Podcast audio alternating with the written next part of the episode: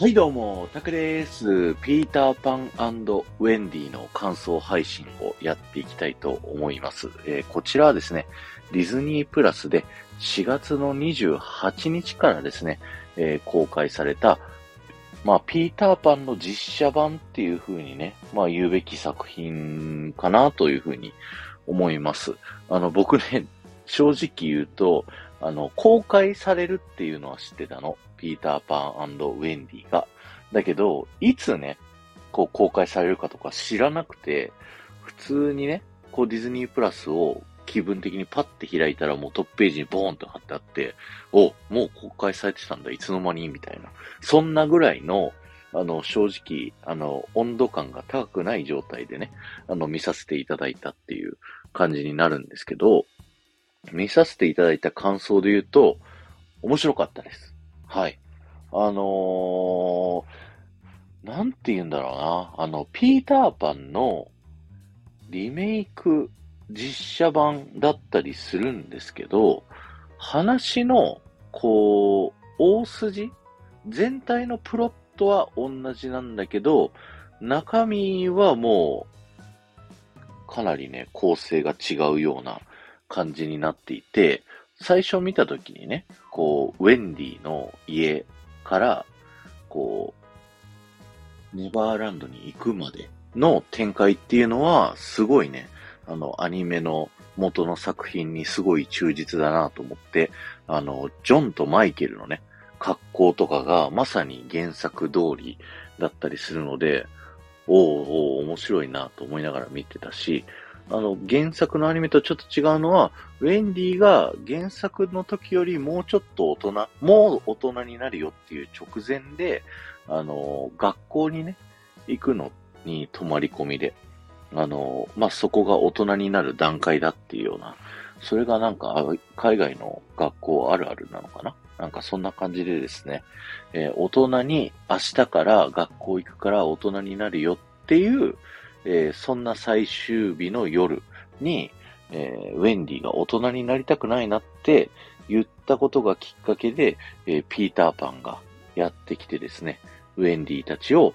あの、ネバーランドに連れて行くよと。で、ネバーランドに連れて行ったら、大人になることがない。あの、そっから成長することがないから、まあ一生楽しく暮らせるよっていうのがね、ま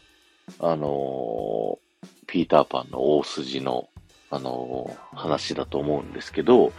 行った後ね、ネバーランドに行った後からの話の展開が、まあ原作とね、すごい違うなと思いました。で、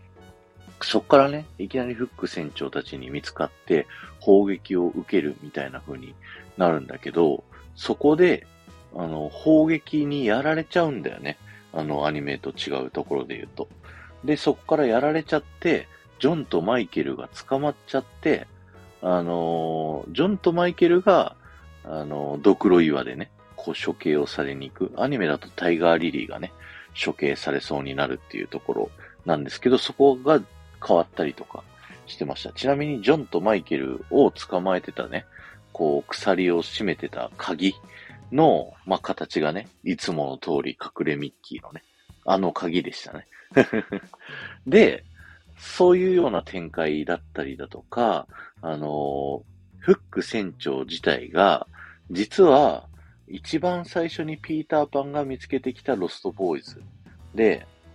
あのもともと仲が良かったのに、あのフック船長ね、その友達だった時に、ちょっと家が恋しいという話をピーターパンにして、そしたら追い出されてしまったと。で、追い出されて、えー、帰ろうにも帰る方法がなくて、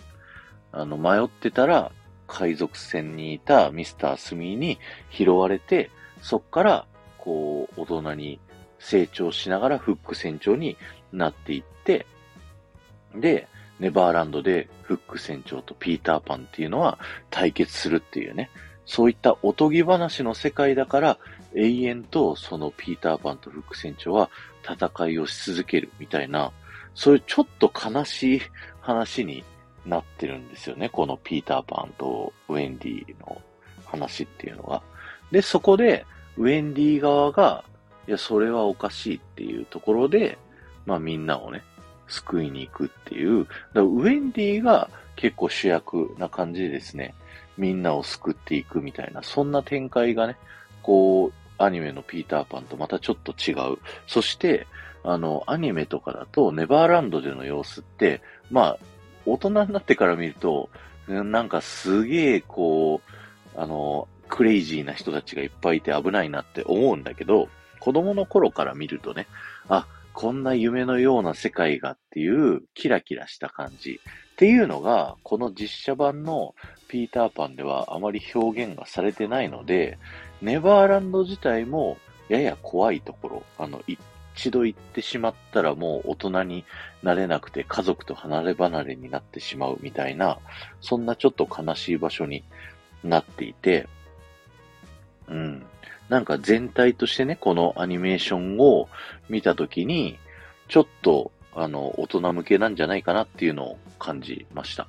なんか、ピーターパン、アニメのピーターパンをね、見てる前提で、いきなり、あ、あなたがタイガーリリーなのね、とか、あなたがフック船長なのね、みたいな感じで、もうキャラクターの説明もなく、みんな知ってるでしょっていう前提で、あの話が進んでいくので、